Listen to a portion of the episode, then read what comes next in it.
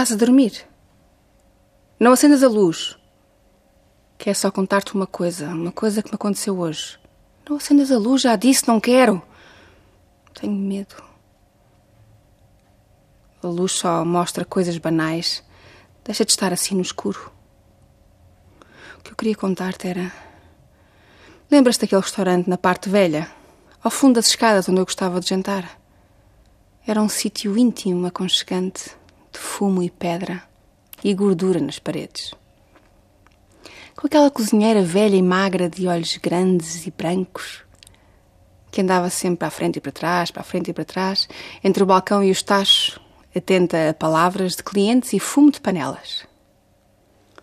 O restaurante que fechou e durante muitos meses teve na porta um letreiro que dizia fechado para remodelação. Falou-se muito de como ficaria depois de remodelado. Mais moderno e chique, a imitar o pitoresco local, com equipamento de último grito, pronto para a gastronomia molecular e de fusão e todas as outras parvoízes que entretêm o mundo. E o restaurante reabriu, mas já não era o mesmo. Remodelado, sim, com mais alumínio, mesas de contraplacado envernizado e pernas de metal, com cadeiras desconfortáveis. E os mosaicos ascéticos no chão e nas paredes, tudo igual, tudo baço, tudo frio. Do calor do fumo e do escuro, o restaurante passou à frialdade da luz. Nem a cozinheira era a mesma. Apenas uma catraia mirrada, saída da escola de hotelaria a fazer pratos iguais aos pratos iguais. Lembro-me de estar lá e sentir o frio a espetar-me os ossos, enquanto comia um bife demasiado salgado e demasiado seco. Tira a mão daí, já disse, não quero luz. E não quero luz porque tenho medo e preciso te contar porque é que eu tenho medo. O restaurante fechou poucas semanas depois de ter reaberto. Voltou um letreiro que agora dizia encerrado por motivo de doença. A porta fechou-se, a luz apagou-se. Eu senti tristeza. Era um restaurante que me trazia memórias boas à boca e calor ao estômago. Parecia tão injusto desaparecer assim.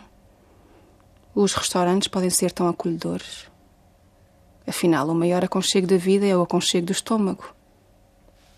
Evitei passar por lá. Incomodava-me nos primeiros tempos. Aquela escuridão toda, aquelas portadas fechadas. Encontrei outras casas, outros restaurantes, outros sítios que me tratavam bem, onde a luz não era demasiado forte, como agora. Onde as entradas eram bem condimentadas, o vinho estava à temperatura ideal, as doses generosas vinham na proporção certa menos ao domingo. O domingo à noite era o dia que mais me entristecia as papilas gustativas. Havia momentos em que eu queria petiscar alguma coisa e percorria as ruas em ansiedade e nenhum sítio me queria. Foi hoje que isto me aconteceu. Eu queria voltar a provar aqueles riçóis de carne, aqueles pastéis de bacalhau que a senhora magra, de olhos grandes, brancos, doces e enrugados, fazia tão bem e os passos encaminharam para lá.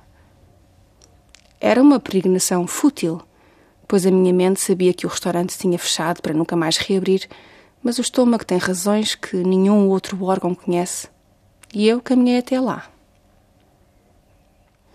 A escuridão incomoda-me porque já consigo ver um pouco através dela. Preferia nunca mais ver, especialmente a luz. O restaurante estava cheio de luz. Via luz quando descia as escadas, a derramar-se por entre as tábuas ruídas pelo frio.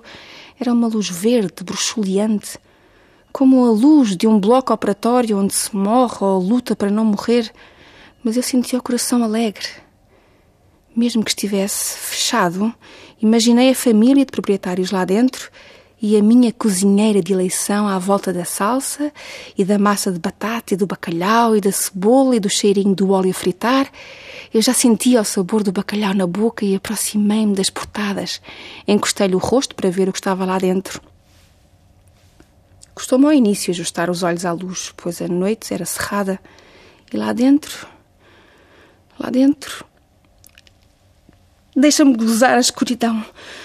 Gosto tanto da escuridão, é piedosa a escuridão. Esconde a crueldade banal da vida.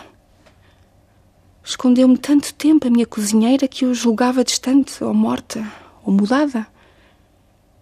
E quão mudada estava. Era ela que eu via agora a mover-se na cozinha nova e suja, de portadas abertas e comidas pelo bicho, a andar devagar, a tocar com as mãos secas na bancada, juntando massa de batata e pedaços de bacalhau. Eu reconhecia-lhe os gestos. Não lhe reconhecia as mãos. Não lhe reconhecia o rosto. Tinha um buraco na face, mesmo ao lado da boca, que deixava ver dentes negros, dentes podres. Não lhe reconhecia a luz verde translúcida que lhe emanava da pele como a luz doente de um micro-ondas.